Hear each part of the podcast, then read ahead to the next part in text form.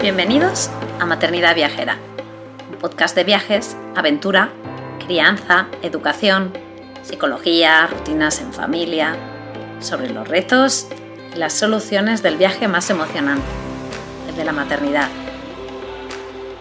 Si este programa te inspira, si te da ideas de viaje, te anima a vivir nuevas aventuras, te reta a salir de tu zona de confort, si te ayuda a mejorar tu paz maternidad generar tu vida o si simplemente te alegra un poquito tus días, te animo a apoyarnos formando parte de nuestra membresía anual. Accederás de manera inmediata a una plataforma de formación, un club de lectura, emails exclusivos con ideas, estrategias y consejos súper útiles para el día a día o descuentos en tiendas y proyectos chulis, como nuestra casita en la Sierra de Guadarrama o en nuestras sesiones de coaching familiar. Y ahora sí, vamos con el episodio de hoy.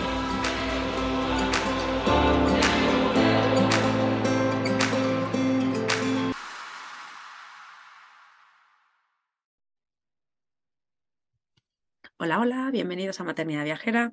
Em, ya sabéis que pues bueno, estamos en, este nuevo bloque de esta temporada 3 que recordar lo hacemos un poco para, que, pues, para que sea más fácil para vosotros buscar eh, la información y, y, bueno, pues que sea más informativo el contenido.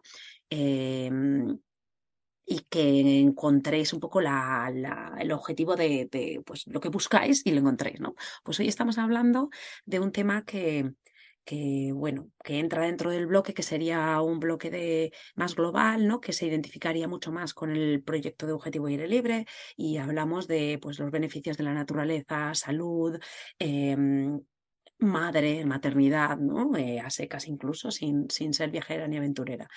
Em, y bueno, este, este episodio nace pues de, la, de otro episodio que, que tenemos aquí en, en esta temporada 3 Em, con Laura Bosca. Hola, Laura. Hola, ¿qué tal? Eh, lo primero os, animo a que vayáis a esa, a esa entrevista en la que hablábamos mm, con Laura del miedo, ¿no? Y hacíamos un análisis de qué es lo que nos impide, ¿no? Y qué estrategias podemos usar para que, para que, para que llevarnos con ese miedo con nosotros, ¿no? Y nos lo pasamos súper bien. En este episodio, sin embargo, vamos un poco más dirigidos al proyecto que tiene eh, Laura eh, que se llama La madre que te parió, que, que bueno, pues, pues eh, quizás en, términos más em, de salud, ¿no? médicos, fisioterapéuticos, ella pues como que se lanza a cuidar a la madre, ¿no? a cuidar a la madre en el proceso de, de embarazo, eh, posparto e incluso mucho más allá, ¿no? Entonces, a mí me apetecía mucho grabar este episodio, surgió en aquel momento, porque me parece que Laura pues tiene mucho que compartir, ¿no? Y, y quizás como, muchas, como muchos episodios de los que surgen aquí en Maternidad Viajera, pues surgen también un poco también por mi, por mi necesidad de, de contar cosas que a mí me hubiera gustado tener, ¿no? Y decir, ostras, pues si alguien que es, ahora está embarazada, pues que se quiere quedar embarazada o que acaba de tener el niño, pues que si escucha esto, pues que, que, que, que en una hora de conversación, pues pueda tener ahí una información que le ayude a hacer su vida pues, más fácil y mejor. Así que eh, hoy hablamos de cuidados de la, de la madre durante el embarazo, posparto y un poco en general también, ¿vale? Eh, y ahora ya sí, empezamos, Laura, que quiero, no, no, no hago mucha más introducción de ti, porque lo que te digo, que lanzo a la gente a ir a ese episodio ¿no? que grabamos em, y del miedo. Y yo ahora te voy a preguntar, quiero que me cuentes un poco eh, pues de una experiencia nueva que te, en la que te embarcas, te embarcas mm. ya de ella que es formación de doula. Entonces, como yo sé que hay mucha gente que nos está escuchando, muchas mamás que nos están escuchando que no saben lo que es, me gustaría que, y es un concepto que quizás en España es un poquillo más nuevo, que nos explicases qué es eh, una doula y ¿por qué te has metido en esto? ¿no? Ahora, después de mil cosas que tienes, ¿por qué te metes en esto?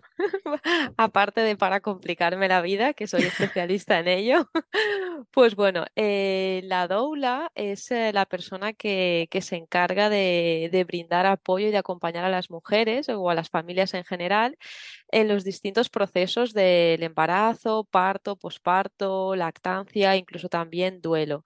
¿No? Es como un acompañante ahí de confianza que se encarga pues esto de, que la mujer no se sienta sola, que se sienta acompañada, empoderada.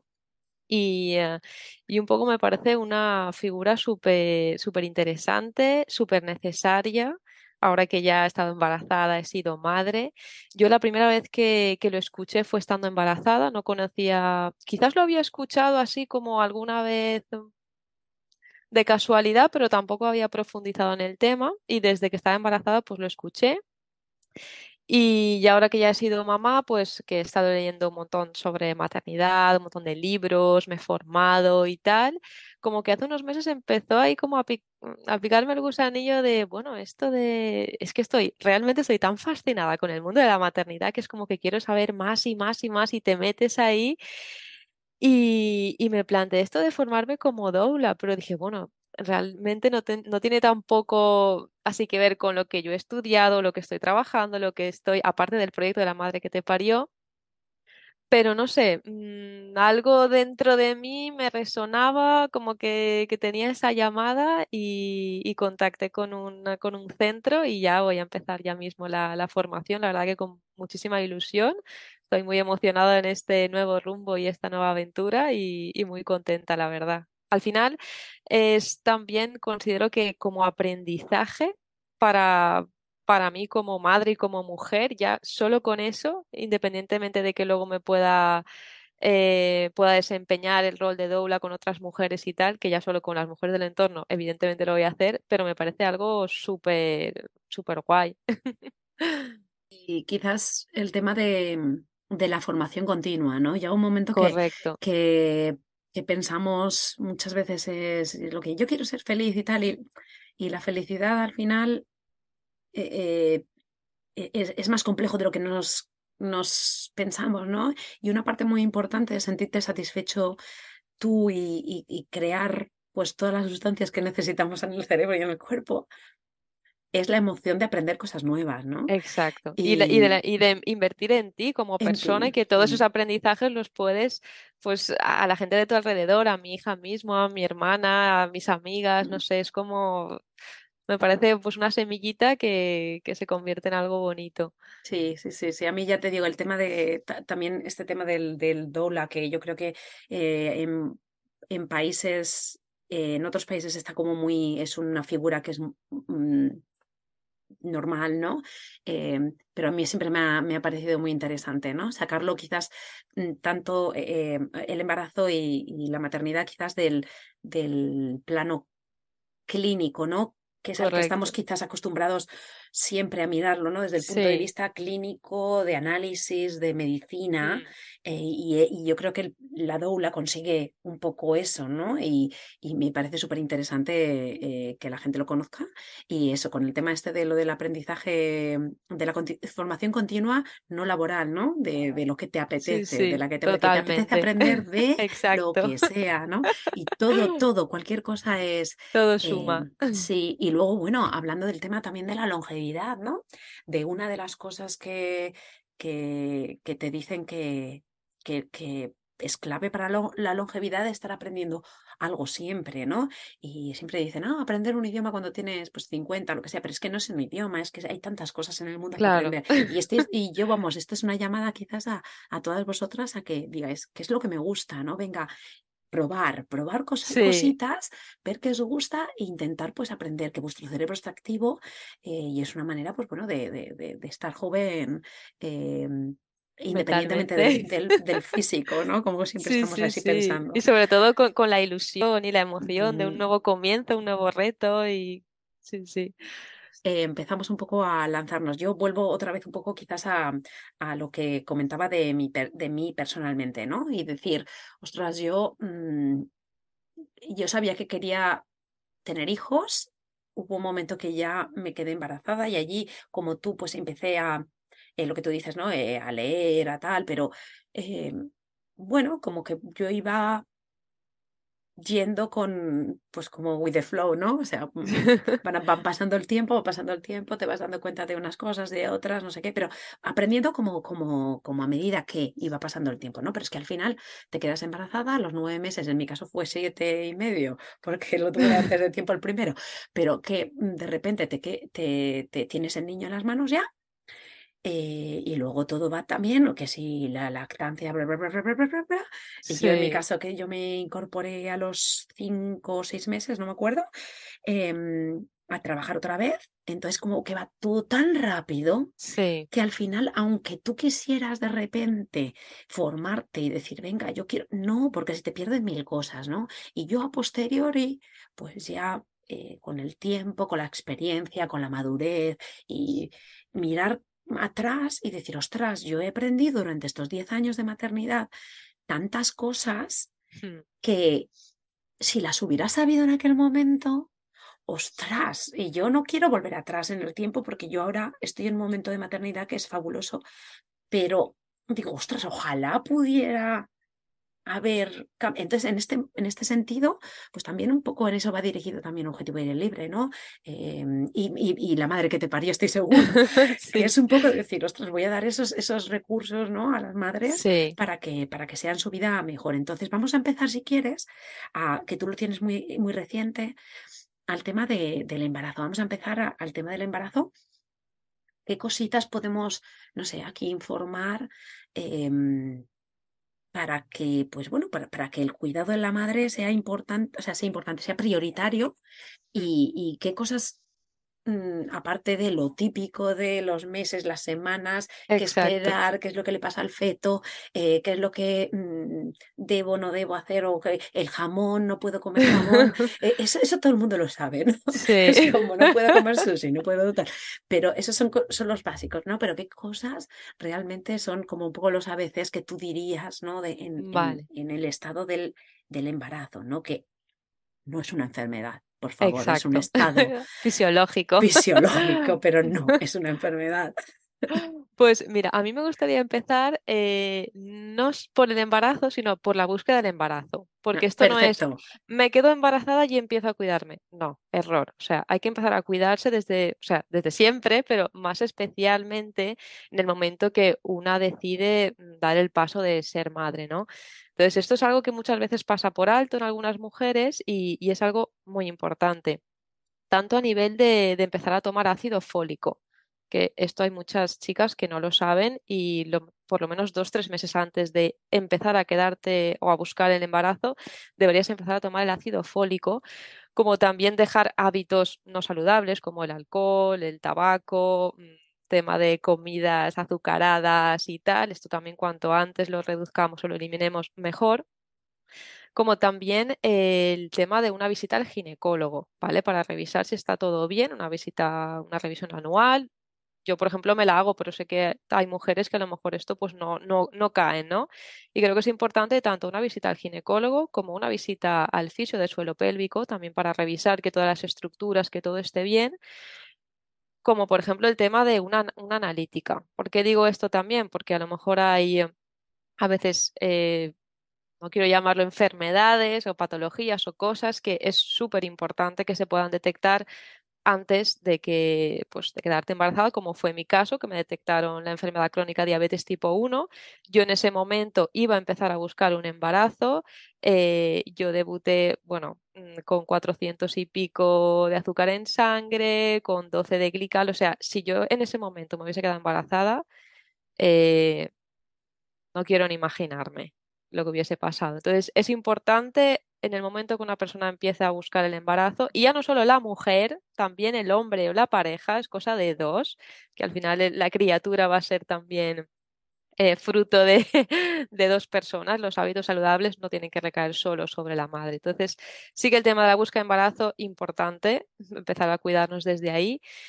Y luego otras, porque parece que es busco el embarazo y ¡pam! me quedo embarazada. No, hay que saber también que desde que se busca un embarazo hasta que te quedas embarazada no es un camino de rosas. Hay gente que sí, que se queda enseguida, pero hay procesos que no son tan fáciles ni, ni tan maravillosos como se nos ha vendido desde pequeñas, que es que, ay, lo haces, te quedas embarazada la primera. No.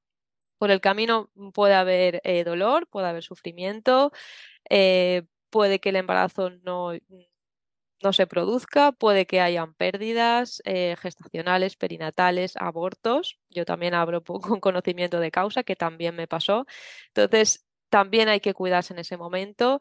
Eh, también hay que contar con profesionales. Hay psicólogas perinatales, está también el rol de la doula. Eh, si necesitas ayuda, siempre hay que relacionarse de profesionales porque el camino va a ser más llevadero y el sentirse acompañada al final en esos momentos para mí es clave para la salud mental, emocional, porque al final eh, hay bebés que por lo que sea, pues aun estando dentro de nosotras, deciden que esta no es su aventura y nos dejan antes de que los podamos conocer. Y bueno, mm, los llaman los bebés estrellas, ¿no? Que nos van a acompañar ya durante toda la vida pero pues es un poco complejo el, asimilarlo, el decir por qué yo, estos son los tabús que tenemos, ¿no? Que, no se hablan, pero que existen y yo creo que es súper importante visibilizarlo. Eh, pues eso, porque al final en esos momentos a mí me pasó, me sentí como sola o porque me ha pasado a mí o jolín, no sé. Y creo que es muy importante, el cuidado empieza ya ahí mucho antes de que empiece el embarazo. O sea, yo quería hacer ese inciso porque... Al final para mí esto es como el, el saber es poder. Entonces, si yo sé qué cosas, cuál es la variedad de cosas que pueden pasar. Correcto. Eh, eh, eh, no quiere decir, oh, me voy a preparar para tener un aborto o para mm, tener un problema gordo o tener que estar en reposo tres meses o cuatro meses, mm, porque no, no, tú, no puedes prepararte para eso, pero sí que es verdad que conociéndolo em, y sabiendo qué puedes hacer para, para prever, para, para, para para que hay cosas que sí que se pueden em, evitar, sí, al menos que, si sabes que te puede pasar, cuando te pasa, pues no te cae un jarro de agua fría que te va a caer igual, pero al menos... Meterte con todas las consecuencias. Es como un poco eh, saber que te puede pasar igual que... sí, eh, porque, por ejemplo, muchas mujeres no saben que la media en España para quedarte embarazada es de un año. Entonces, ¿qué pasa? Que si tú esta información la desconoces y tú te han enseñado, pues eso en la escuela, que, uy, preservativo, porque si no a la mm. primera, embarazo. ¿Qué pasa? Que cuando lo intentas una vez y no te quedas, dos, tres, y van pasando los meses, esa mujer, su salud mental eh, va haciendo mella y, y, cada vez está peor porque, porque no sabe ni siquiera que el proceso de un embarazo puede alargarse X tiempo. Entonces, es importante esto comunicarlo y, y que lo sepan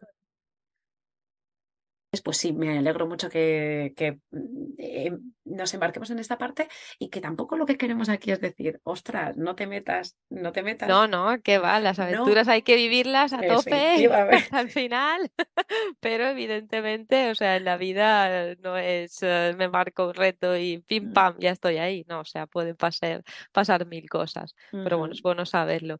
Y después referente al embarazo, eh, si quieres te digo un poco mis pilares y luego ya los podemos desengranar, pues bueno, eh, el que hemos hablado, eh, alimentación sería un pilar. Eh, el ejercicio, el movimiento es clave durante el embarazo, a no ser que tengas alguna contraindicación, que te manden reposo el médico y tal, pero es lo que decíamos, el embarazo no es una enfermedad, es un estado fisiológico y no hay que normalizar tampoco los dolores ni el malestar. Si esto pasa, hay que acudir a los profesionales, a fisioterapeutas o, sea el dolor que, tengas, ¿no? Entonces, el movimiento es clave. Hay que encontrar el equilibrio entre el momento, entre el movimiento y el descanso, ¿no? Escuchar a tu cuerpo, pero evidentemente tu cuerpo siempre va a tirar para el sofá inconscientemente. Entonces, hay que saber cuándo realmente es tu cuerpo el que necesita descansar pues un poco la vaguería que dice vámonos al sofá y mañana más. O sea, aunque sea poquito, cada día hay que hacer algo. Eh, para esto hay pues clases de pilates, de yoga, preparación al parto, salir a pasear, o sea, hay mil, infinidad de actividades, pero el parto es sub, ay, eh, perdona, el embarazo es muy importante que nos mantengamos activas, ágiles. Esto nos va a ayudar sobre todo para aparte de tener un embarazo más saludable, llegar al maratón del parto más preparadas y que la recuperación postparto sea más llevadera. O sea, esto está demostrado científicamente y es que es así. Nosotros lo hablamos mucho en nuestra escuela maternal, en nuestros cursos, pero hay que moverse, o sea, hay que moverse. Y luego también eh, dos pilares más eh, importantes para mí es el tema de informarse y prepararse pero no para el parto, porque al decirse preparación al parto, parece que solo te preparas para el parto y no, informarse y prepararse significa también informarte sobre tu cuerpo, cómo funciona, tus emociones, en qué te puedes eh, ver, en qué situaciones, el tema hormonal, eso es importante para entenderte. Y, y, ya no solo para el parto, sino también para el posparto, para la crianza, para ti como mujer, por qué estados vas a atravesar, me parece clave y para esto es muy importante rodearte de, buenos profesionales, tanto sean pues fisios, psicólogas perinatales, las matronas, eh, las doulas, en cada momento el profesional que te pueda, te pueda ayudar ahí. Y por último, y no menos importante, la gestión emocional. eso mm, para mí también es fundamental. Y te fijarás que aún no he dicho a nivel físico, ¿no? Porque es un poco lo que más nos preocupa. Incluso mi hermana que, que está embarazada y yo tal, muchas personas es como, ay, es que me quedo embarazada, lo primero que piensas es como el cuerpo, ¿no? Pues mi cuerpo ya no va a ser el mismo. Evidentemente, también hay cuidados para el cuerpo, pero hay que tener en cuenta que, que es una cosa más. Ni va a ser la única, ni va a ser la principal, ni va a ser la más importante. De hecho, eh, no sé si lo hablamos en otro podcast, que, que me crucé con una chica y me dijo, es que a mí me da miedo ser madre porque el cuerpo se destroza. Y yo, puf, qué, qué palabra más se, se, destroza, ¿no? O sea, se transforma, porque al final has creado vida en tu interior, no es un destrozo, es una transformación. Pero bueno, para eso también, cuanto más nos cuidemos durante el embarazo, más activas nos mantengamos y, y todo lo que podamos prevenir, pues ideal. Y luego hablaremos en el posparto, también hay ciertos cuidados para este tipo de cosas. Pero te voy a añadir ahí un poco en general, o sea, de, todo, de todos los bloques que has comentado y que en realidad el, el, tema físico, pero no físico, es que el problema es que es estético. El problema no es que la, el, la sociedad está marcada como mi cuerpo en, en general, como el proceso fisiológico. No, Exacto. es la estética.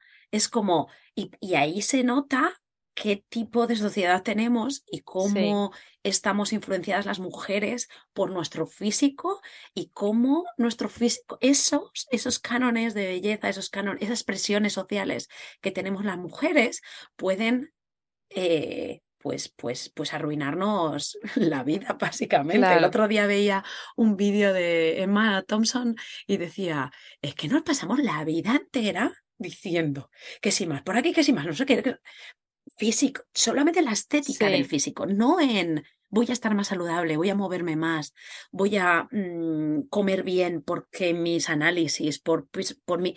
No, es un completo foco en la estética visual, en el mm. visual según los patrones de eh, belleza que tenemos y, vale ya, ¿no? O sea, yo aquí ya... Sí, y te voy a poner un ejemplo, ¿vale? Porque en, la clínica que dirijo, la clínica JJ Bosca de fisioterapia, en tema de posparto estamos especializados también pues, en eh, tratamiento de cicatrices. Entonces, ¿qué pasa? Que la mujer dice cicatriz, lo asocian a cicatriz de cesárea y como estéticamente se ve, pues sí que vengo a tratármela. Pero los fisios no solo tratan cicatriz de cesárea, cicatriz de episiotomía, cicatriz de desgarro, y vas a decir, ¿pero para qué? ¿Quién va a ver la cicatriz ahí abajo?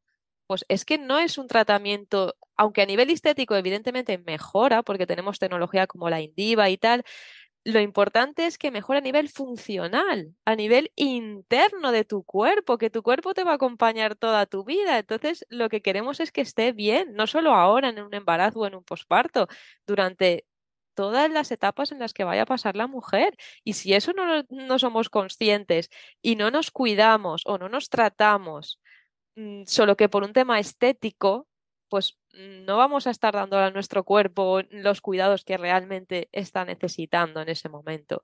Y eso me, parece interesante que lo hayas dicho porque es que lo vemos en consulta eh, día sí día también, ¿sabes? Sí, y, claro, ahí nos tenemos que poner o sea, sí, quienes estéis escuchando, y me da igual en el momento de la vida que estéis, o sea, porque estamos hablando aquí enfocándonos en este sentido, ¿no? Pero igual en el futuro, ¿no? O sea, la clave es estar sano y, y, tenemos que quitarnos esos lastres sociales, o sea, olvidarnos de esos lastres sociales y, y, querernos más, aceptarnos más como somos, sin estar ahí mirando siempre en, en los demás. Madre mía, no. O sea, venga, mm, propósito de, del año.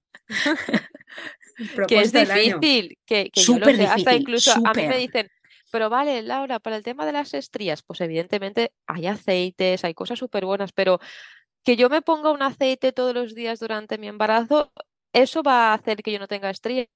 Pues no necesariamente, porque eso también mm, tiene que ver con la genética, o sea, que más vale prevenir que curar, por supuesto, que yo soy la primera que aunque no me gusta nada embadurnarme ni de crema ni de ni de aceite, pues me lo ponía, pero que eso no te asegura nada. Y que Pero... la aceptación, ¿no? Para mí, o sea, la aceptación, ya está. Claro. Porque, porque, porque hay cosas que son y, y mm, tratar de que, de, que de, hacer todo lo que, que se puede hacer como para, pero mm, ya está, hay cosas que no se pueden cambiar, hay que aceptarlo y, hay que vivir con él. E, y es difícil lo que tú dices, es difícil porque, porque al final es que la presión social que tenemos las mujeres es que no, es que no, no, no es ni medio normal. Entonces, claro, hay mucha gente, muchas mujeres y, mm, muchas niñas que, que, que, que, están con el, con, ya con trauma, ¿no? Y, y ahí de hecho, a mí me pasó de pequeña porque yo tengo muy mala circulación. Yo también tuve una enfermedad rara, la vasculitis de púrpura. Bueno, y yo tenía pues todas las piernas así como tengo como muy mala circulación ya, como muchas venitas, pero las tenía ya cuando tenía 7, 8 años, ¿no? Y a mí me decían, ¿tienes celulitis? Que eso no era la celulitis, pero bueno, los niños que no saben ni, ni tampoco lo que es, ¿no? Y yo le dije a mi madre, ay, tengo celulitis porque tú y el papá tenéis celulitis. Y ella decía, no, Laura, tu padre no tiene celulitis, eso se llama mala circulación, tal. Y bueno, eso a mí me acomplejaba mucho, el, el enseñar las piernas, el... Y hubo un momento que como que cambié el chip y dije, mira, todo el mundo se tatúa, yo en ese momento no tenía tatuajes y dije, mira, son mis tatuajes. Y punto, mis varices y, todo lo que tengo en las piernas, pues son mis tatuajes de, de, vida, de que está recorriendo sangre por mi cuerpo, de que estoy viva y ya está. Y, no quiero ya que me acompleje, ¿no? Y con el embarazo, pues pasa igual. Pues si nos quedan estrías, pues son esos tatuajes que nos ha dejado el poder crear vida, que no deja de ser un privilegio, que no todas las mujeres tienen la opción. Entonces hay que verlo como, como lo que es, que es pues al final un regalo y un milagro el poder hacer crecer vida en tu interior. Y pues sí, hay que pagar peajes, sí, a muchos niveles, no solo físicos, pero quizás son los que a nivel de sociedad más, se ven, porque nadie ve cuando tú estás agotada mentalmente o estás hecha mierda. Se ve si te han salido unas estrías o si has aumentado cuatro kilos de más.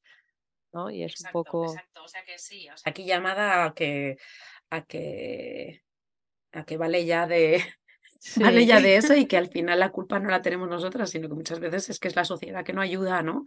A, pues, pues a que a que nosotras estemos mejor, ¿no? Durante todo el proceso. Sí. Y luego lo que hablaba de, de no normalizar dolores, o sea, si te duele la espalda, el cuello, la ciática, por favor, al fisio. ¿Por qué? Porque cuanto mejor nos mantengamos durante el embarazo, mejor vamos a estar para el parto y para el posparto. Ten en cuenta que mm, si todo lo que puedes hacer o está en tu mano no lo haces en el embarazo, eh, una vez nace el bebé, o sea, toda tu energía, todo tu tiempo, todo tu día se va a consumir casi en el bebé. Entonces, hay que llegar a ese momento lo mejor posible. y también digo que no hace falta tener un dolor para ir al fisio. O sea, el fisio también, hay fisios especialistas en, suelo pélvico que te ayudan a preparar la pelvis, un poco a mover las estructuras, a que todo eso esté más relajado y, mejor para ese momento del parto. Luego también otro de los problemas que, que solemos tener las, las mujeres embarazadas es el tema de pues de la mala circulación, de que se nos hinchan las piernas, los pies. Pues aquí también hay algunos tratamientos, como por ejemplo la maderoterapia, el drenaje linfático manual, pero es importante que te vea un especialista, porque igual a mí la maderoterapia me iba bien, pero por ejemplo eh, a mi hermana mm, se la desaconsejaron. Entonces, no es lo mismo vale para cada mujer y para... No, te tienen que ver, te tienen que, valorar y decir, pues en tu caso sí o en tu caso no, esto te puede perjudicar. Por eso creo que, es importante. Y, luego también... Sí. Me, apetecía eh, comentar que quizás eh, en la fisioterapia es una, es una quizás es como, está considerada como de segundo, es una medicina, entre comillas, como de segundo, eh, de, segunda calidad, de segundo puesto, ¿no? En, el caso, o sea, en el caso del de, el embarazo y todo lo que conlleva, ¿no? Es, o, de, o, o simplemente de arreglar, ¿no? Entonces, a mí me parece como que es verdad que cuando yo me acuerdo en mí misma, ¿no? Que al final cuando te embarcas en un embarazo, eh, tú pones todas tu, todo tu ser lo pones en el sistema médico, ¿no? Entonces tú vas al médico de cabecera, el médico de cabecera te pasa al hospital que tienes el, el, ginecólogo, si tienes algo pues así derivado igual en el endocrino, pero tú es como que tu, tu ser lo metes allí y entonces ya te da la impresión de que ya está, ¿no? Claro. Esto es como cuando tienes el colesterol alto y tienes la medicina y dices, ah, bueno, pues ahora ya, ya está, sigo mi vida normal con mi medicina. No. Exacto. O sea, vamos a ver, no, la medicina no es la solución de todo. Eh, y, la, y, la, y en la medicina tradicional, la prevención está olvidada. Mm. Entonces, a mí me parece que quizás el fisio históricamente siempre se ha considerado como, oh, tengo un problema de bursitis, tengo un problema de tal, venga, voy al fisio, ¿no? Entonces hay muchos, mucha, em, eh, mucha tecnología y mucha ciencia en la, en la fisioterapia que te ayuda a prevenir y que te ayuda a, antes de que la cosa sea mucho peor, eh, que no vaya más y me da la impresión de que el fisioterapeuta ya es, ya es cuando ya...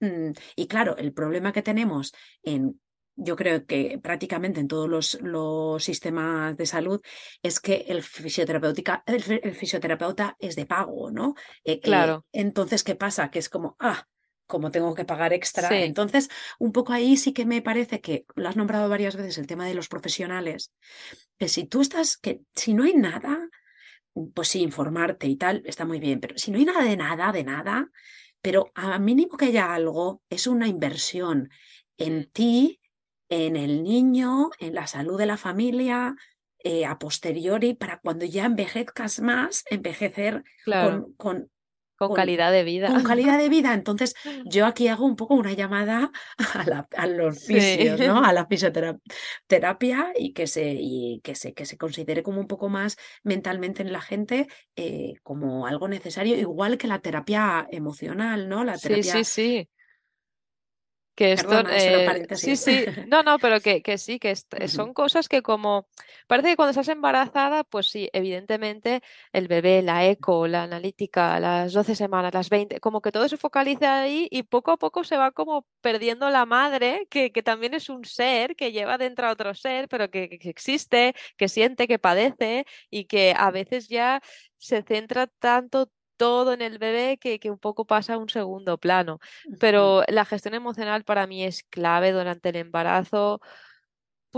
es, una montaña rusa, esto lo hablamos también en la escuela maternal, porque, pues lo que decía, pues hoy lloro, hoy río, me estoy volviendo loca. No, hace, es necesario entenderse y saber por todos los procesos que vas a pasar, porque esto te, te ayuda a anclarte, ¿no? A decirte, vale, esto es un proceso normal, que no solo me está pasando a mí, que entra dentro de, del pack y, y es que hay, que saberlo gestionar y si se nos va de las manos, profesionales que te acompañen.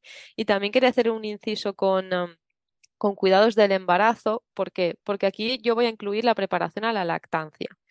Porque muchas veces como que está o sea, se, ha normalizado la preparación al parto, pero no la preparación a la lactancia. Se cree que cuando nazca el bebé, ya me prepararé. Y no.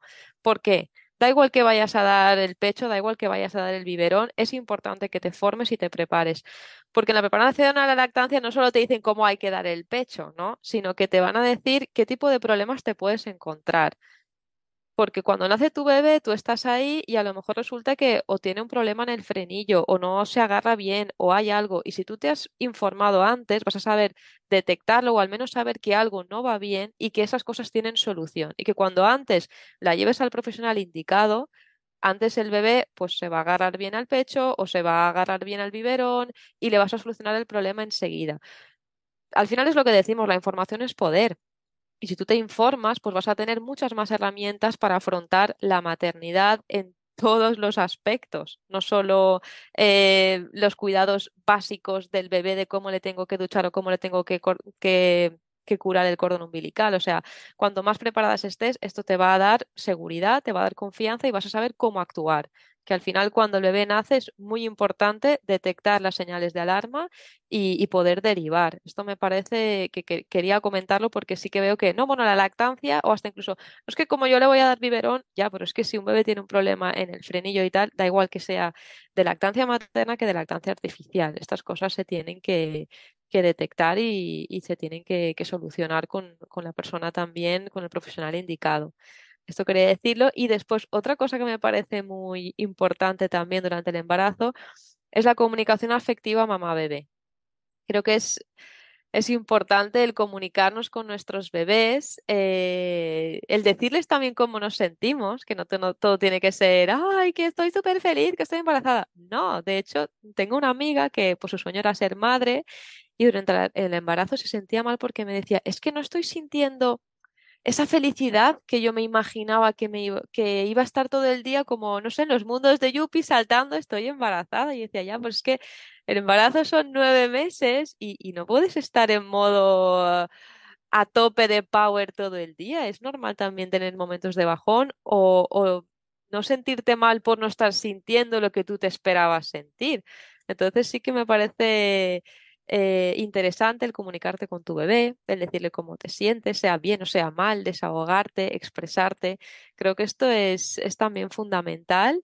Y es verdad que a lo mejor los tres primeros meses como que es algo más abstracto, ¿no? Pero cuando empiezas a notar ahí las primeras pataditas, es el primer momento en el que, ¡Ah! eso, ha sido una patada, ¡ay! Ya, ya empieza ahí como más a, empiezas como a materializarlo o a, o ya incluso a comunicarte con, tu bebé a nivel físico y también eh, comunicativo. Y creo que esto es guay. Y aquí sí que me gustaría proponer un ejercicio si, si nos escuchas y estás embarazada, que es que le escribas una carta a tu bebé. Yo eso lo hice y me parece algo muy guay. Eh, cuando ya estaba así casi a punto de, de parir, escribí una carta de cómo me sentía o o qué es lo que yo quería aportarle, o qué tipo de madre pensaba que iba a ser. O sea, cada una lo que realmente le, le salga, le nazca, coger un folio en blanco, no hace falta preparar nada. Y esto me parece un recuerdo muy bonito. De hecho, yo lo he leído ahora hace poco y, y me emocionaba, ¿no? Porque cuando estás viviendo el embarazo lo ves todo tan intensamente, pero como luego llega la maternidad, que es todavía más intensa, ya como que se te olviden algunas cositas del embarazo y me parece un ejercicio guay el, hacer esto, ¿no? El dejarlo reflejado. Sí, me ha parecido muy, bonito lo que has dicho, me, gusta mucho que lo hayas dicho porque a mí, para mí este año y, los que nos seguís en Objetivo de Libre ya veréis que la palabra conexión y conectar va a salir mucho porque, bueno, mm, ya veréis, pero el conectar con, con, tu hijo antes de que nazca, eh, eso me, parece esencial. El tema de, eh, siempre dicen como la música que se ha escuchado durante eh, el embarazo luego crea, crea como a los bebés y tu, tu, tono de voz, obviamente. Te está escuchando, además, el, el bebé te escucha desde, o sea, con un, con un tono diferente, porque obviamente es de dentro, ¿no? Pero es, es como las vibraciones y todo, y cómo al final se siente más atraído la madre, el niño a ti, obviamente, porque ha estado dentro de ti, te ha escuchado todo el rato. Y, y, bueno, mm, súper importante lo de la conexión. Has dicho lo de escribir una carta a, a tu bebé. Yo voy a ir más allá y voy a proponer otra cosa. Escríbete una carta a ti misma, porque eh, eh, también la conexión contigo misma, ¿no? O sea, para mí conexión, o sea, conexión con todo, ¿no? Sí, Em, el cómo conectar con las cosas que, que, que no- no- nos da más vida y, y somos más felices. Eh, escribirte una carta a ti misma, ¿no? Y, y también expresándote, pues, com- o sea, aceptándote, ¿no? Y, y diciendo, pues, los, el por qué estás en esa situación y qué, cuáles son tus, tus sentimientos, ¿no? sí, Para, para que luego cuando nazca el niño y tú leas esa carta también conectes contigo, ¿no? Y conectes sí, Mira, el otro día mm, eh, vi un- una, una frase de Oscar Wilde que me pareció, me impactó muchísimo para mí. O sea, yo tengo 41 años, pero es que no lo había escuchado nunca y me pareció súper impactante que el señor decía, sí, no la tengo aquí delante, pero era- decía básicamente, eh, mi cambio es, es constante. Si usted me conoció por lo que, por lo que, si usted me conoció por lo que yo era hace un año, permítame que me presente otra vez. Y, y me- a mí es que me, me- me dejó como, como en shock y todo. Cambiamos tanto, o sea, estamos hablando de un embarazo son nueve meses.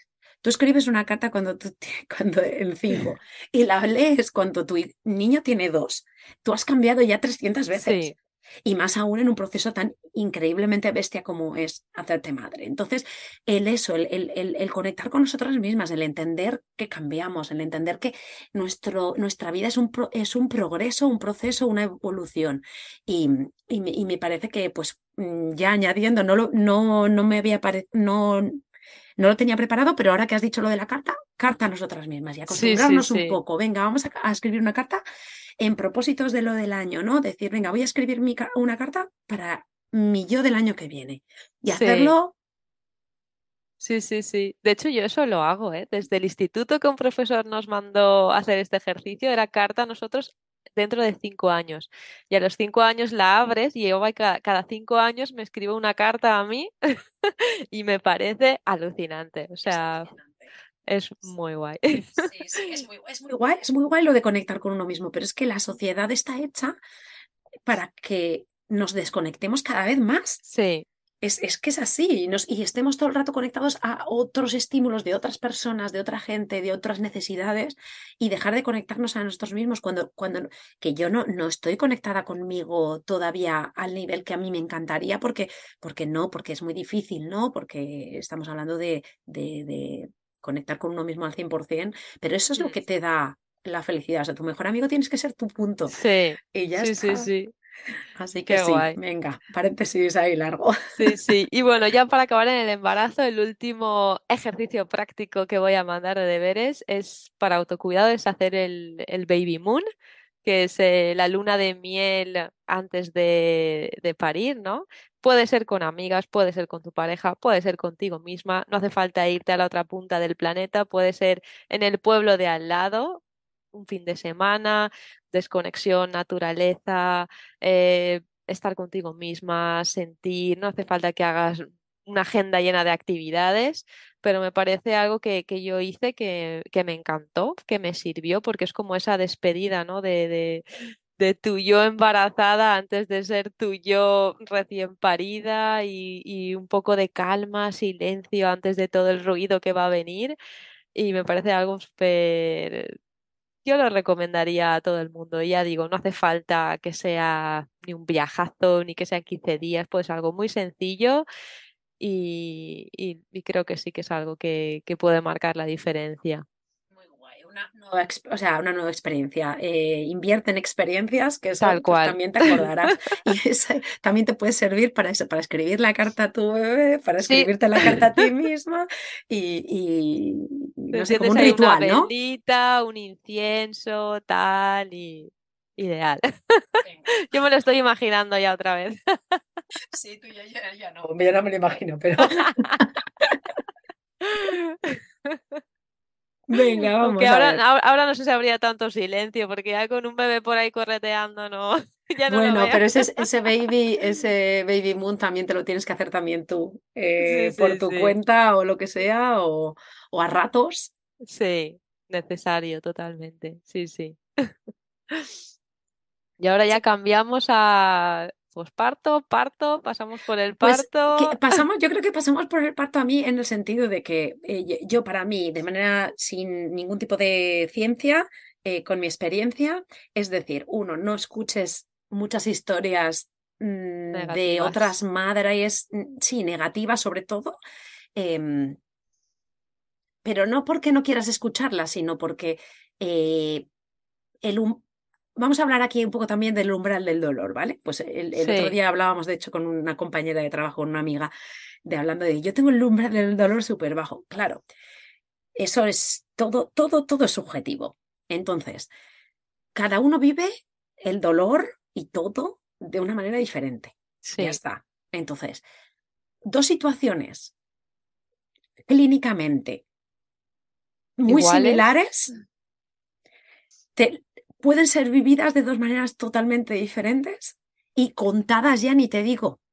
Entonces, em, quizás no dejarnos llevar mucho por la subjetividad de las personas. O sea, queremos mucho a nuestras amigas, las queremos mucho, pero es como, hija, mm, si tienes algo negativo para contarme, igual mejor no.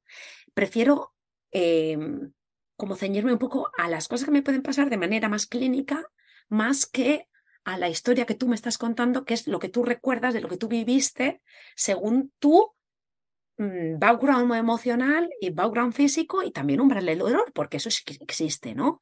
Entonces, yo, por ejemplo, yo siempre cuento mucho mi historia porque la mía es maravillosa de, de ir dilatada de 9 centímetros. Wow. O sea, de, de empezar a notarme contracciones a las 7 de la mañana, eh, decir, uy, hay algo aquí, uy, oye, que esto es Uy, ya, esto ya. venga, uy, vamos a, lo- uy, oye, que esto, esto ya, ir al hospital, 9 centímetros, y a los 45 minutos mi hijo ya había nacido sin epidural.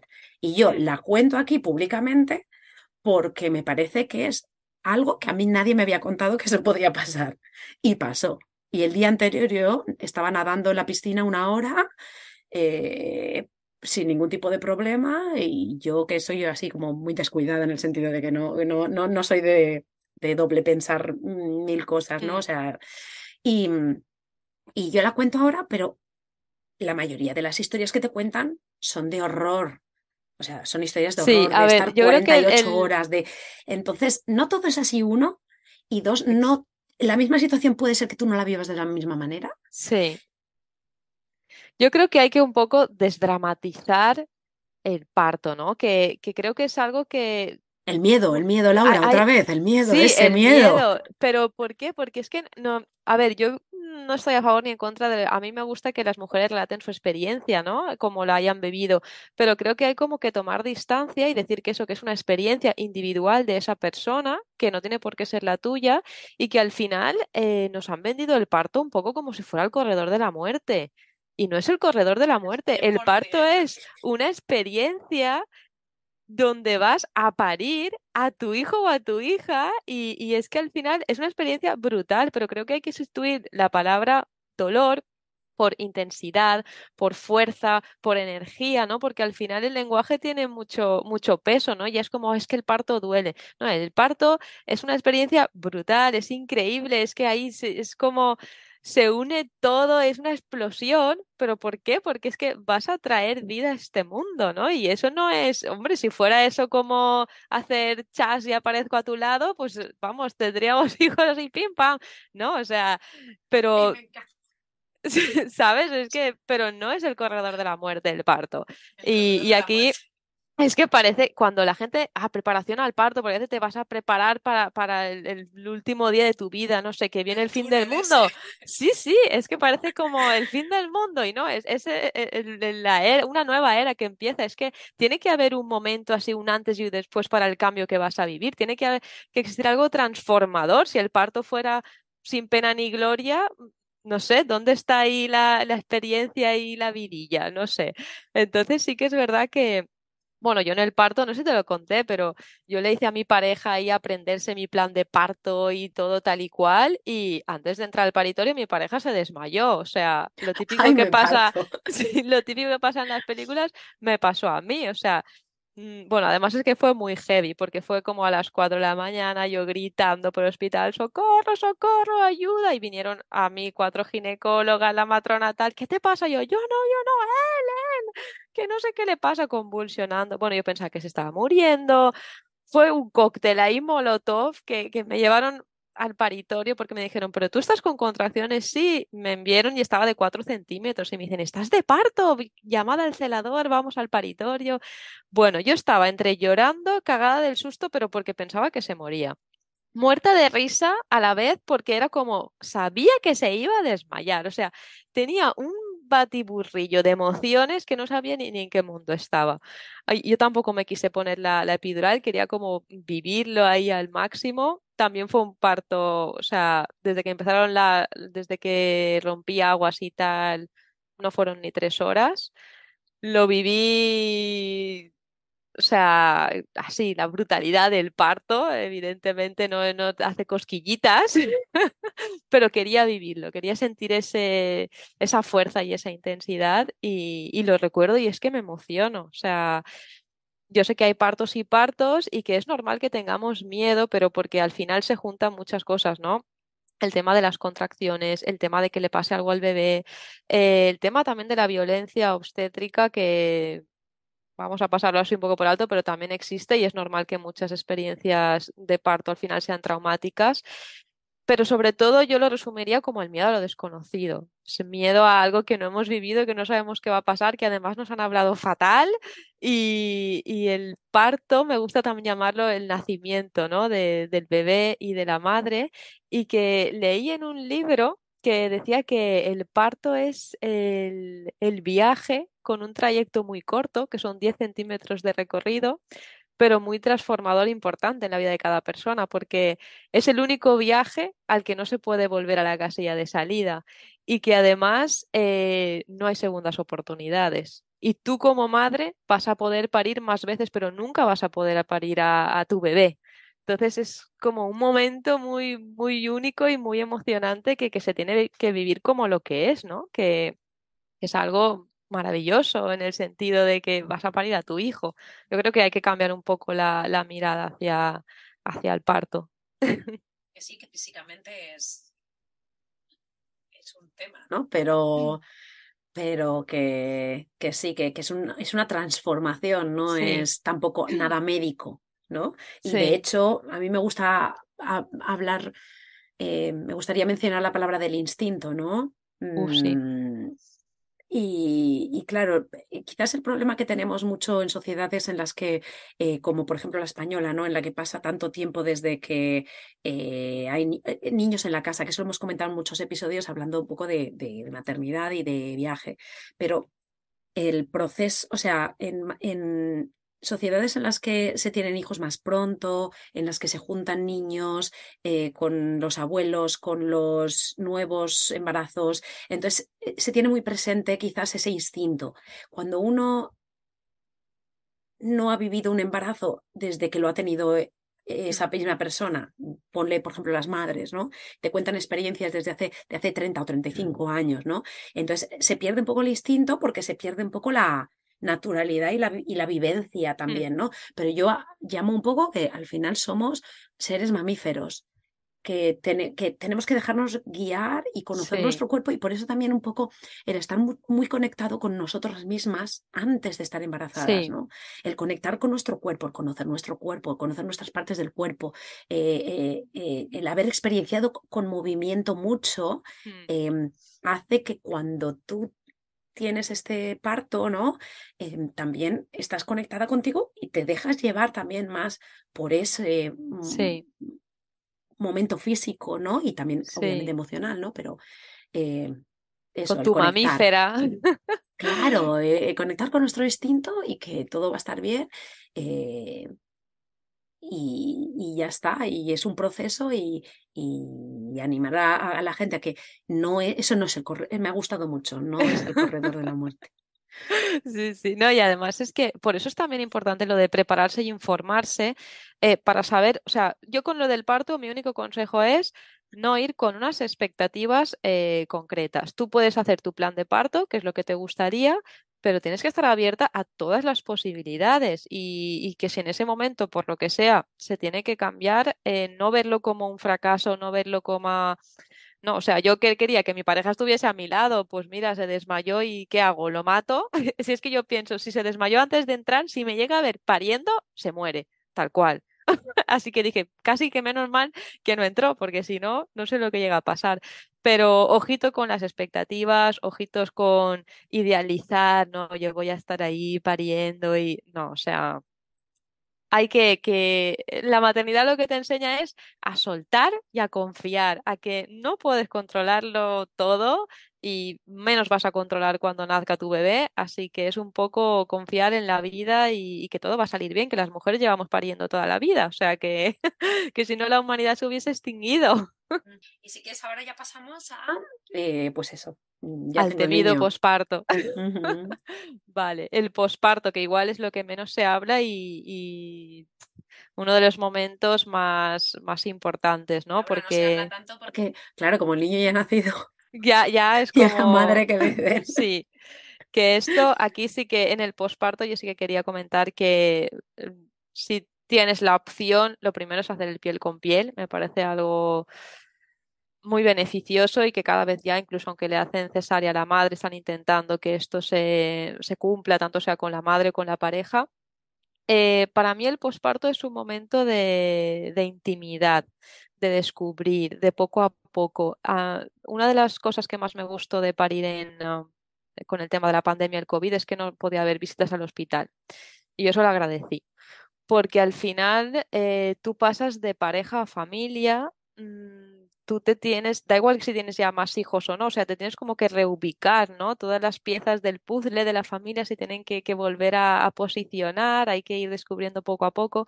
Y para mí sí que era muy importante el, um, tener esa intimidad, porque son días de sensibilidad, que estás removida, que a lo mejor casi no te puedes ni, ni mover, que tienes dudas, lo sabré hacer, ¿no? Si es además, si eres madre primeriza o padre primerizo, es normal que tienes miedo la primera vez. Yo me acuerdo mi pareja que me decía, no, no, es que no quiero cogerla porque es que no lo, voy a saber hacer. Yo decía, no, pero es que tienes que romper el hielo. Al principio mm, la cogerás o le cambiarás el pañal como podrás o como sabrás, igual que yo, y poco a poco vamos cogiendo experiencia, ¿no? Entonces creo que muchas veces las visitas o la gente lo que hace es romper un poco o quebrantar esa seguridad. Yo me acuerdo cuando llegamos a, casa y había gente y tenía a la niña, mi pareja, ¿no? Y le dijeron, ay, así no, la cabeza, cógelo así, cógelo allá, no sé qué. Y él se puso nervioso y dije, oye, lo está haciendo bien, dejadlo, ¿no? Porque al final tú eres un padre primerizo, madre primeriza, y vas a ir descubriendo poco a poco y no lo vas a hacer todo bien a la primera. Y a veces, pues la gente de alrededor, en vez de ayudar, lo que te hace es como crearte más inseguridades. Entonces, para mí también es importante el, el que si tú sabes más o menos cómo quieres vivir tus primeros días, que lo comuniques con la familia. Por ejemplo, yo no quería visitas, a no ser que yo dijera, pues mira, ya podéis venir. No quería aquí de repente gente sorpresa llamando al timbre, eh, no quería que cogiera a mi bebé y esas cosas es mejor que tú lo digas de antemano que no verte en la situación violenta de que alguien de repente te arranque tu bebé de tus brazos o se presente aquí a las 3 del mediodía y tú estás a lo mejor postcesaria que no te puedes ni mover y no te apetece. Entonces, creo que es súper importante la comunicación, creo que es importante que la pareja y si no tienes pareja, la persona así más de confianza haga un poco de guardián de la madre, ¿no?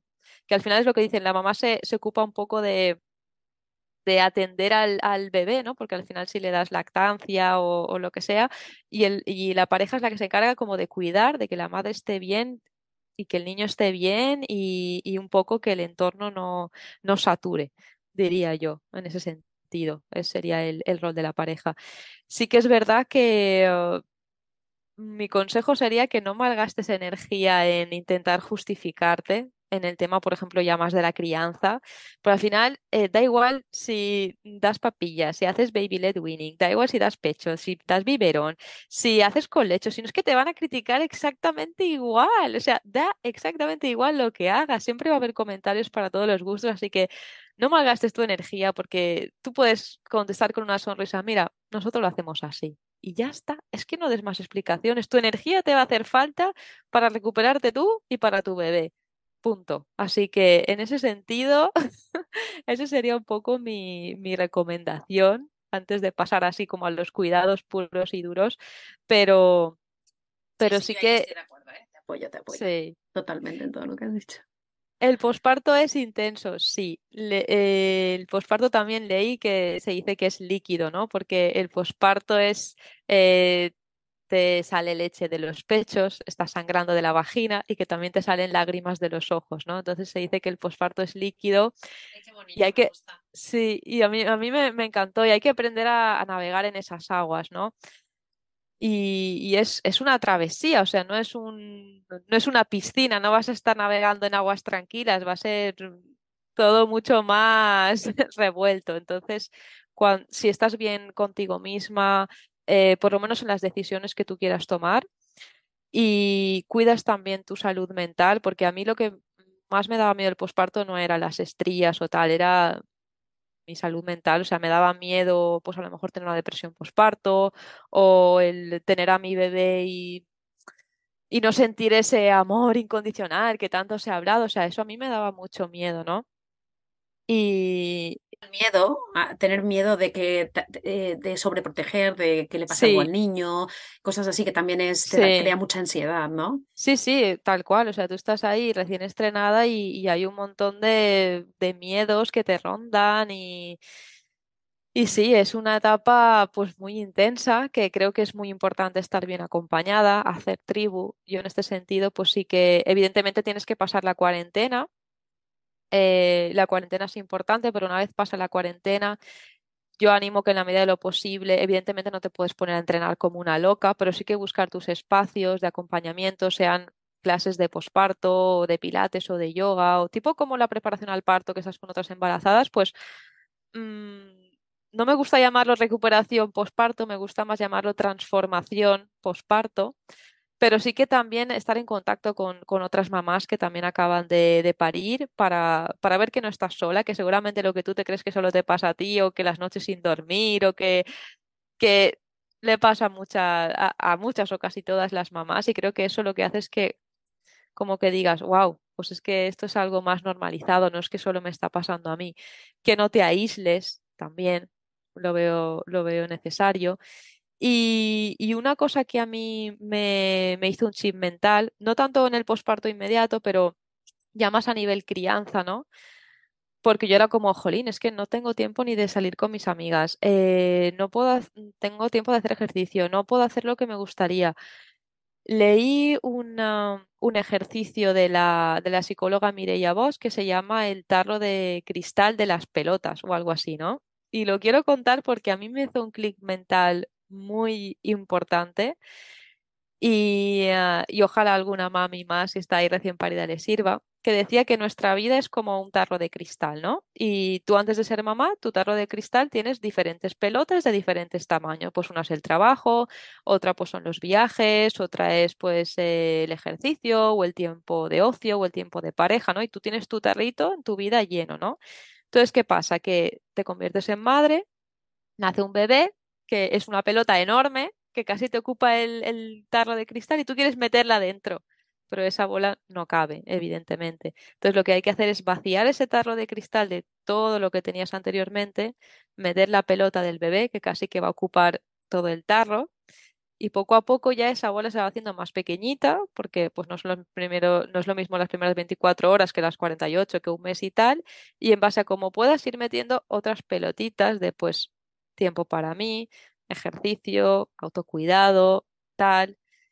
Y esto a mí fue una imagen gráfica que me ayudó como a decir, ah, vale, es que yo estaba intentando meter a mi bebé en mi vida de antes y lo que tengo que hacer es ahora es el bebé y ahora voy a intentar las cosas que hacía antes, ir metiéndolas en mi tarrito de cristal poco a poco. A lo mejor, si antes los viajes eran una pelota enorme, pues ahora a lo mejor es una pelota más chiquitita y poco a poco se irá agrandando y poco a poco iré viendo el equilibrio, ¿no? Pero creo que es una, un ejemplo gráfico que al menos a mí me sirvió para decir, claro, es que no puedo meter ahí a presión un bebé con lo que yo hacía antes, es que tengo que reorganizar mi vida, tengo que que cambiar prioridades y tengo que, que mirarlo desde otro punto de vista. Entonces ahí sí que Bien, ¿eh? O sea, visualmente, yo también que soy muy visual, pues mm, yo animo, ¿eh? Porque yo me estaba, así que lo estabas diciendo, me estaba imaginando. También, ojo, que esto es como lo de el, el libro de Maricondo, de lo de limpiar tu casa. Es como que te sirve para analizar todas las cosas que tenías puestas en el tarro Sí, y ver qué cosas igual no quieres volver a meter. exacto, Ojo. exacto. Tal cual, sí, sí, no, es que es que es así, igual hay cosas que ya dices, pues no. Y además es que en el posparto yo creo que acecha la culpa, acecha el, es que no estoy siendo productiva, porque tenemos ahí muy metidas en la cabeza el, el producir o el trabajo, el tal y cual. Y es que el posparto es para maternar, es para estar con tu bebé tirada en la cama, en el sofá, alimentando de la manera que elijas, eh, mirándote a los ojos. Es, es un momento muy íntimo y, muy de, de disfrute en ese sentido. Que oye, que no quiere decir que estar de permiso de maternidad, estar de vacaciones. Tampoco. Es eso, me quiero decir que hay mucha gente de, ay, cuatro meses de baja de maternidad, ah, tiriri, vacaciones. No, no, no. Estás haciendo un trabajo mucho más importante que el que harás en tu vida, que es criar a, a, un bebé y estar ahí acompañándolo y sosteniéndolo, porque al final mm, tú eres su hogar durante los nueve meses de embarazo y tú eres su hogar en el posparto. Y si al final el hogar del bebé eres tú, tienes que estar bien a nivel físico, a nivel emocional, eh, a nivel mental, y, y esto creo que es muy importante. ¿Qué podemos hacer un poco así a nivel físico? Quizás se te ocurre. Pues mira, a nivel físico, eh, una vez pasa la cuarentena, ya a mí esto sí que, ¿qué es lo que tú dices? Por ejemplo, esto para mí debería estar incluido en la seguridad social, que es que obligatoriamente una mujer después de la cuarentena y que la matrona le ha dado el ok, debería hacerse una revisión de suelo pélvico con la fisioterapeuta. Esto debería entrar en seguridad social. Hasta ahora no entra, pero para mí esto es, vamos, Entre o no entre, es que tampoco ni te la aconsejan, es como, ay, sí, ten, sí, cuida, cuida, cuida el suelo pélvico y tú estás como, ah, sí, pero ve, espérate que me pongo a ver qué es el suelo pélvico y qué puedo hacer que en el suelo pélvico y cómo, y entonces empiezas a ver que si los ejercicios de tal, que si los... y es un poco un batiburrillo ahí de cosas que tú intentas hacer, pero luego el que día a día te supera. Tal y cual. Y dices, pues si no tengo tiempo ni de dormir, ¿cómo me voy a ir al fisio? Pues hay que sacar el tiempo eh, porque al final es lo que he dicho, somos hogar de nuestro bebé y tenemos que estar bien. Entonces, esto me parece importantísimo. eh, una revisión de suelo pélvico, de tu tono muscular, del tema del abdomen, eh, por si hay también pérdidas de orina. Quiero decir, la revisión se, se tiene que hacer sí o sí, haya o no haya un problema, pero con más motivo si tienes pérdidas de orina, si tienes dolor al retomar las relaciones sexuales o, o no notas nada, que esto también pasa a muchas mujeres de, es que he vuelto a retomar las relaciones sexuales y es que no noto nada. Eso también puedes ir al, al fisio del suelo pélvico para tratar las cicatrices de cesárea, de episiotomía o desgarros, lo que hemos hablado antes, ya no solo a nivel estético, que también hace, sino a nivel funcional, porque nuestro cuerpo nos va a acompañar toda la vida y todo lo que hagamos ahora, pues nos va a beneficiar en un futuro.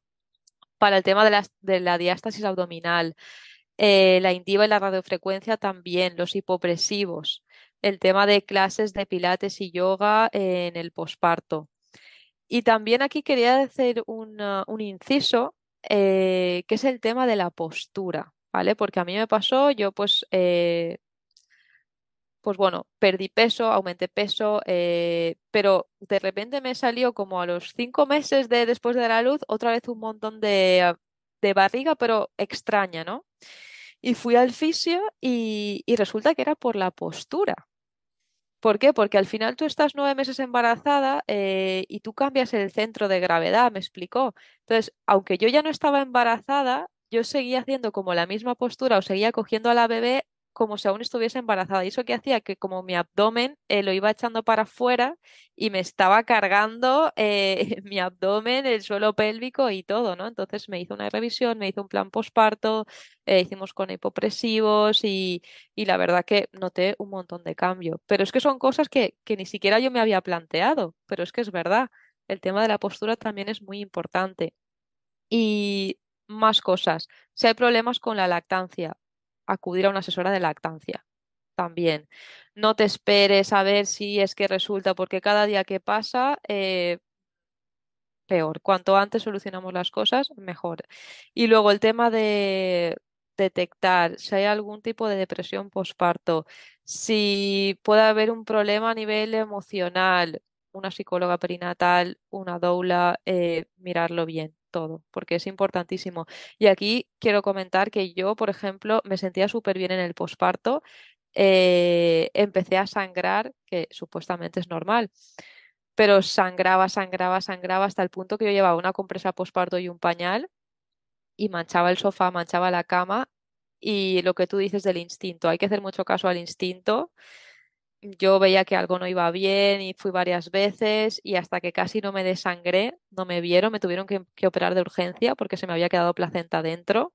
Entonces, Súper importante, tienes que estar alerta con los cinco sentidos. eh, a veces puedes decir, ay, no, es que esto es normal porque sangras, pero si tú algo de ti dentro te dice que algo no va bien o tienes un presentimiento, hay que ir al médico, hay que asesorarse, hay que, aunque sea descartar, pero hay que quedarse tranquila en ese sentido, porque un despiste, una mala pasada, eh, que nosotros, que esto lo escuché una vez en un podcast de salud que yo escucho, pero mm, yo ahora ya me lo aplico mm, al 100%.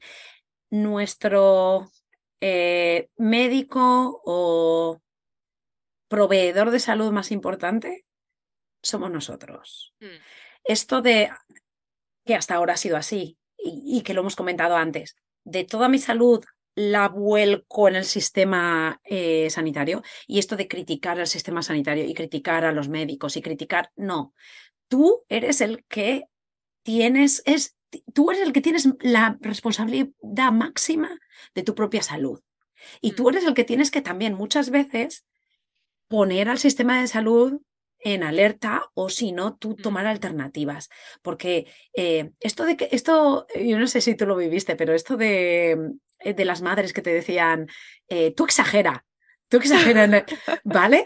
Pero es cierto que tú al final, tú eres el que tienes que eh, ver en el día a día, porque tú no vas a poder tener un médico diario, ni un médico semanal, ni un médico mensual, ni te puedes hacer análisis día sí, día no. Y O tú, sea, pero tú eres la que mejor te conoces. Claro, entonces por eso lo de conectar a uno con uno mismo a nivel físico, a nivel emocional y tener ahí unas cosas de alerta, ¿no? Irte conociendo cada día más, y ir viendo tanto a ti como a, mm, a tu familia como a tu hijo y Sí, ver en qué momentos dices no, o sea, y me quejo otra vez y voy otra vez y mira, y si no, pido un, una- un diagnóstico aparte.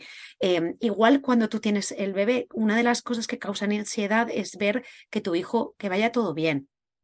Pues tú, que no sabes mucho de, de- de la evolución quizá del niño, del desarrollo del niño, a cualquier cosa que tú sientas que no, tú te quejas, porque todo, y lo hablamos también en el episodio de Laura eh, de Mountain Adventures, que hablábamos de, de- de- del desarrollo del niño, ¿no? Y ver si una cosa no funciona, ves que no está yendo, vete al médico y quéjate, Mm, porque tú eres el que tú eh, tienes la responsabilidad de ti misma. Y luego ya pones eh, como en alerta al sistema sanitario, claro. pero nosotros tenemos que ser responsables, igual que con todo esto que hemos dicho de prevención. Nosotros también tenemos que, es que tenemos que, como hold your horses, o sea, tú eres el que tiene, lle- llevas las, las guías de tu vida. Entonces, si tú estás tomando mucho azúcar o estás bebiendo dos litros de bebida azucarada al día y luego te pasan cosas, es que el sistema educativo, el sistema mm, eh, médico tiene al final esto de, de, de, de, de margen de de, de Claro. salvaguardar cosas que tú no has hecho. Entonces, al final, Sí. tú, uno ser responsable de nuestra vida eh, y luego ya, claro que sí, utilizar todo lo que tenemos a nuestro alrededor eh, de profesionales que, es, que son los que nos van a ayudar, ¿no? Pero sí, sí, yo totalmente de acuerdo. O sea, Claro, y es que parece, sobre todo en el posparto, que si tu bebé está sano o está bien, como que la madre no tiene derecho o a quejarse o a estar triste o a mostrar decepción o a, o a expresar que no se encuentra bien. Yo, por ejemplo, en mi caso, aparte de esta operación de urgencia que me hicieron, eh, a los dos meses empecé como a sentirme pues otra vez muy mal. Eh, eso que tú te conoces y dices, es que algo no va bien, pues resulta que tenía hipertiroidismo y estuve medicándome. Entonces, si a lo mejor yo mm, desconecto de mí y me vuelco solo en el bebé, eh, mal. O sea, la madre tiene que estar bien para que todo funcione. Es lo que el otro día subí en el Instagram de la madre que te parió. ¿Quién cuida de las madres? Porque al final eh, parece que cuando nace el bebé todos los cuidados son al bebé, el bebé, el bebé y también hay que cuidar de las madres, pero empezando nosotras mismas. Exacto, ahí, ahí voy reclamar, pero no, no desde el no desde el reclamar, sino desde el merecimiento. Yo merezco también eh, unos cuidados, merezco un tiempo, merezco muchas cosas para poder estar bien y para poder ser cobijo, ser hogar y para poder atender a mi bebé bien. Y tú misma tienes que detectar esas señales de tu cuerpo, de tu mente o a nivel emocional tú tienes la que, la que llevas ahí la dirección y la que tienes que velar por ti, por tu familia y ser un poco el faro de, de, de, tu salud y de la de tu familia. Y esto me parece muy importante. Sí, sí, sí. Y yo creo que, que, esa es la clave. Yo, y yo, a mí lo que me apetece un poco también transmitir en este episodio, ¿no? Es decir, eh, es, un, es un proceso que, que lo han vivido toda la, la humanidad o sea, es, básico, que no es una enfermedad, que nosotros tenemos que estar, que estar eh, muy ágiles mentalmente y que para eso necesitamos, pues eso, conectar con nosotros, conocernos de antes y para que todo vaya lo mejor posible, pero ahí a mí me gustaría decir que lo que nosotros tenemos que estar es preparados para todo. O sea, quiere decir el, que, el que las dificultades van a venir, cada historia es diferente, eh, puede haber mucho tipo, muchos tipos de eh, desvíos, ¿no? De cosas que no van a ir por donde tú te imaginabas que iban a ir. Y cuanto más flexibles mentalmente seamos en la vida y en este cambio concreto que estamos hablando hoy, pues y todavía más, cuanto más flexibles seamos de que los cambios, eh, eh, como abrazar ese, esos cambios que vayan apareciendo, más mejor lo vamos a llevar y, y eso, profesionales a tope, que yo creo que, que eso, que no, que no, que hasta ahora no lo, hemos un poco dejado. Eh, a nivel eh, la lactancia súper, o sea, cosas que nunca, yo a mí me pasaron cosas que digo, pero ¿y esto pasa? Ah, que esto es, mm. esto es, ah, vale, va, vale, venga, pues voy a la farmacia, me compro una pezonera, tal y cual. O sea, mm. hay y además es que hoy en día está todo inventado en el sentido, a nivel, eh, a nivel tecnología y todo lo que nos sirva de esa tecnología la utilizamos pues mejor y, pero claro, cuanto más sepamos antes, más nos ayudará a prever y decir, ostras, pues mira, pues para esto existe esto y es más fácil que nada, ¿no? Así que sí. Eh, para terminar, quizás un consejo, un mensaje que, que eh, ya has mandado muchos, ¿eh? Pero si, si, te di, si te quedaras con algo en concreto. Pues si me quedara con algo sería eh, vive tu embarazo y vive tu maternidad como te dé la gana. O sea, ese es mi consejo principal no te guíes ni en tu amiga, ni en la vecina, ni, o sea, al final hay tantas maneras de maternar y tantas maternidades como madres hay en el mundo, así que elige la tuya, la que te haga sentir bien, la que te llene de, felicidad, de plenitud, la que te vayas a la cama diciendo, bueno, he hecho lo mejor que he podido o hoy he llegado hasta aquí, no te eches culpas, la maternidad es muy complicada, eh, no se puede llegar a todo, pide ayuda si hace falta y que si te vas a dormir con la, la casa hecha una jungla, no pasa nada, o sea, mañana más, hoy has podido hasta ahí y es hasta ahí. Y lo has hecho lo mejor que has podido en ese momento y punto. Así que yo diría eso, que no existe la madre perfecta, pero hay un millón de maneras de ser una buena madre y que tú vas a ser la mejor madre para tus hijos. ¿Hay algún libro, quizás libro o recurso que tú hayas utilizado quizás en la, eh, durante este proceso que te, que, que te haya abierto los ojos o que te haya ayudado especialmente? Pues mira, me he leído un montón para que te vaya Sí, por eso te digo que, Pero, hay alguno. Eh, en, durante el embarazo me leí, por ejemplo, el de Parir, que lo tengo por aquí, que es de Ivone Olza, que me encantó. Y ahora también en, eh, bueno, en el posparto, pues yo llevo un año y pico de posparto, hay un libro que me ha encantado, que es el de lo hago como madremente puedo. De hecho, yo esta expresión la he incorporado a mi vocabulario de cómo has hecho eso. O cuando entró mi pareja, la casa está hecha una jungla, he dicho, pues mira, lo hago como madremente puedo, mañana más y ya está. Y este libro es de Andrea Ross y ah, eh, para mí este libro es brutal. Y de hecho creo que lo, de, lo del tarro de, de cristal creo que aparecía ahí, que lo contaba, lo contaba Andrea, aunque es de, una psicóloga, pero este libro yo lo recomiendo, a mí, a mí me ha encantado. Sí, es que ah, eh, yo sí que me leí libros, pero eh, probablemente no tantos como tú, pero yo lo tengo más, más de... Y ya han pasado 10 años y obviamente... Eh, de ese proceso quizás, pero este que me cuentas, este me lo voy a leer yo, porque yo creo que este mm, aplica en general a la maternidad, ¿no? Sí, sí. De hecho, hoy me he comprado dos más. Es que estoy ahí. no paro, no paro.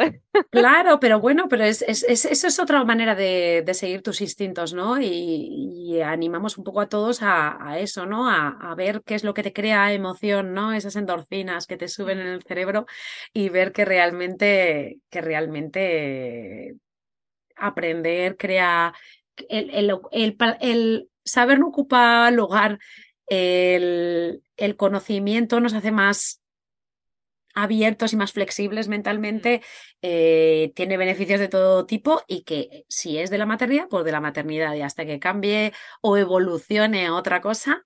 Y, nada, me encanta, este me lo apunto y lo pondré en, El, en el post del, del episodio para que le hagáis el link también. Eh, Laura, me ha encantado hablar contigo de este tema otra vez, ya te lo digo, pero es que lo de volver un poco a eso, repasar, y yo creo que, aunque no hemos hablado quizás eh, en detalle de nada, ¿no? En detalle me refiero de, pues que si el suelo pélvico, que eso son cosas ya, pues para otros podcasts quizás, para otros, para otros páginas web que, que podéis, eh, ah, para, para la madre que te parió, ¿no? Correcto, la madre que te parió lo, lo, explican las fisioterapeutas, especialistas en suelo pélvico, embarazo, pediatría, te lo explican perfectamente. Pero que este sirva pues para hacer como un poco un entry point, ¿no? Un, un punto en, el que, en el que os sirva pues para, para, para decir, hey, ¿no? E incluso las que ya habéis tenido un hijo y vais a tener otro, ¿no? Y decir, ostras, que cómo lo he vivido y cómo lo voy a vivir y me mm. voy a un poco a alertar en ciertas cosas, ¿no? Hemos hablado como un poco el proceso, ¿no? En un podcast que es de, pues, de maternidad en viaje, pero que me parece que está muy bien porque yo, yo sé que hay muchas eh, mujeres que nos están escuchando que no tienen hijos y que hablando, pues, eh, esto de viajar se puede, con niños y tal y cual, y, y, ver que, bueno, pues tú comentaste en el de viajar con miedo, en los planes también de viaje que tenías cuando naciera Michelle y que al final subisteis al Val de Arán y tal, y todo, el, y los planeamientos que teníais. En un año hemos estado en 11 países, o sea que es que casi que he viajado más ahora que soy madre que antes. Sí, pero que, que, igual te planteas el decir, ostras, mm, sí, voy a utilizar mi baja maternal para irme aquí y allá, y luego posparto no te lo permite por lo que sea. Entonces, el ser flexible mentalmente, el ver que, y si igual no te puedes ir a Japón, pues igual te puedes ir al Valdarán, o igual te puedes ir al pueblo de al lado, o si no, a un mm, al bosque, ¿no? A conectar con la naturaleza. Entonces, eh, pues eh, eh, creo que, que, es muy, este puede ser muy útil para muchas eh, mujeres que nos, que nos están escuchando y que, y que, bueno, pues lanzarlas a partir de aquí, lanzarlas a, pues, la madre que te parió. Pues sí, Laura, la verdad que ha sido un placer charlar contigo y yo me emociono y me encanta hablar de este tema, así que muchísimas gracias por, por contar conmigo para este episodio. Sí, sí, por supuesto, nos lo hemos pasado muy guay eh, otra vez. Y vete a saber, esto ¿eh? en la temporada 4 o 5, esto nunca, se sabe, esto no para. Eh, muchas gracias, Laura, y muchas gracias a todos por escucharnos una semana más, por darnos nuestro tiempo. Esperemos que que os haya gustado pues, pues el tema, eh, que pues es en este bloque nos estamos saliendo un poquillo quizá de la maternidad viajera, pero al final todo está interconectado. Em, si os ha gustado, pues os pedimos que, pues nos pongáis unas estrellitas ahí en, desde la plataforma que nos esté escuchando. En Apple Podcast puedes escribir hasta comentarios y que lo compartáis, ¿no? Eh, que compartáis a, la, a, las, a, vuestras amigas, a vuestras amigas futuras madres, a las madres y, y os agradecemos otra vez eh, que nos escuchéis eh, y nos vemos la semana que viene. Un abrazo a todos.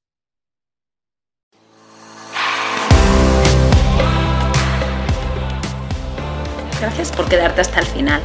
Espero que te haya gustado. Te animo a compartirlo con tus amigas o amigos y apoyarnos formando parte de nuestra membresía anual. Te espero la semana que viene.